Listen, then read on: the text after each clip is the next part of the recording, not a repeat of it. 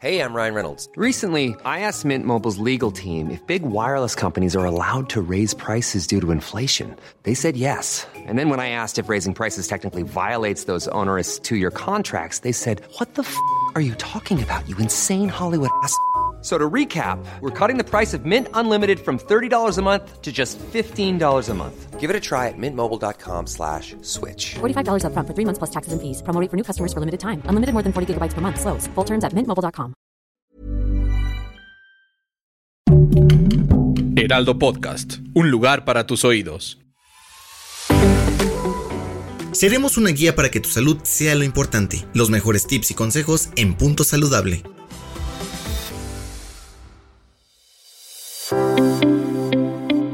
¿Cómo es que los microorganismos vivos presentes en el yogurt o en otros alimentos fermentados pueden llegar a modificar la forma en cómo se desempeña nuestro cerebro? Hola, mi nombre es Emiliano, soy nutrólogo y en esta ocasión les voy a explicar qué son los alimentos fermentados, los probióticos y cuáles son algunos de los efectos positivos en la salud de las personas. Los probióticos son alimentos que contienen microorganismos vivos, que si son consumidos en cantidades suficientes pueden producir un efecto positivo en la salud. Cuando estos microorganismos están presentes en los alimentos, pueden modificar sus propiedades organolépticas, es decir, el sabor, el olor, la textura y el color. Además, transforman ciertos nutrimentos y los hacen más fáciles de digerir para nosotros, debido a que los utilizan como fuente de energía y producen nuevas sustancias. Un ejemplo muy claro es la cerveza.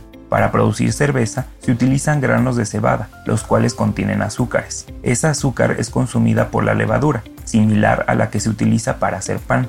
La levadura produce dióxido de carbono y alcohol a partir de ese azúcar. Sin embargo, la cerveza no contiene microorganismos vivos cuando la consumimos, debido a que antes de envasarla pasa por un proceso de pasteurización, que consiste en elevar la cerveza a temperaturas muy altas por un corto periodo de tiempo lo que mata las levaduras para evitar que éstas consuman todo el azúcar y produzcan demasiado alcohol. Otros alimentos fermentados que no contienen microorganismos vivos son el café y el chocolate, debido a que pasan por un proceso de tostado. El vino es pasteurizado al igual que la cerveza, y el pan es horneado a altas temperaturas. Todos estos procesos matan a los microorganismos y ya no están presentes cuando nosotros los consumimos. Sin embargo, otros alimentos fermentados sí contienen microorganismos vivos, debido a que no pasan por ningún proceso que los mate. Por ejemplo, el kimchi, un producto de origen coreano hecho a base de col fermentada, que ha cobrado una gran popularidad en los últimos años. O la kombucha, una bebida fermentada hecha a partir de té negro, que utiliza tanto bacterias como levaduras en su proceso de fermentación. Esta bebida también se volvió muy popular hace algunos años. Ahora que sabemos qué son los probióticos y cómo modifican la textura y sabor de los alimentos, es momento de hablar sobre sus beneficios a la salud. Una vez que estos microorganismos llegan al intestino, pueden hacer dos cosas ejercer un efecto inmediato y ser expulsados del cuerpo a través de las heces o crecer y proliferar es decir, colonizar el intestino y formar parte de la microbiota intestinal, la comunidad de microorganismos que vive en el intestino. Sin embargo, esta tarea no es sencilla, debido a que deben atravesar la masticación, la deglución y el ácido del estómago. Uno de los efectos en el organismo de los probióticos es la estimulación del sistema inmune, debido a que existen numerosos nódulos linfáticos en el intestino. Estas son áreas que contienen un gran número de células del sistema inmune, encargadas de evitar la entrada a patógenos del exterior. Otro beneficio de los probióticos está relacionado con los niveles de colesterol en sangre, debido a que se ha observado que los microorganismos en el intestino pueden modificar la estructura de ciertas grasas, convirtiéndolas en ácidos grasos de cadena corta que ingresan al organismo y tienden a disminuir las concentraciones de colesterol en sangre. Finalmente, otro de los beneficios está relacionado con el cerebro. En presencia de ciertos microorganismos en el intestino, se producen neurotransmisores que pueden tener un efecto modulador en el cerebro.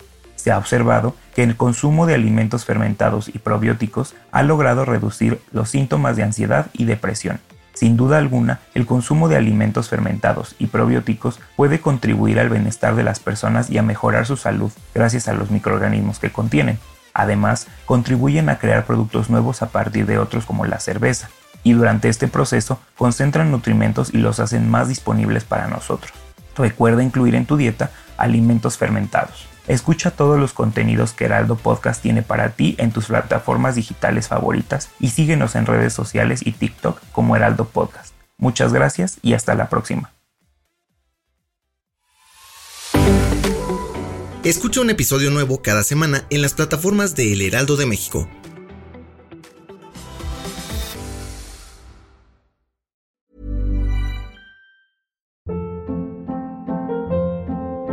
Hold up. What was that? Boring. No flavor. That was as bad as those leftovers you ate all week. Kiki Palmer here, and it's time to say hello to something fresh and guilt-free. Hello Fresh. Jazz up dinner with pecan-crusted chicken or garlic butter shrimp scampi. Now that's music to my mouth. Hello Fresh. Let's get this dinner party started. Discover all the delicious possibilities at hellofresh.com.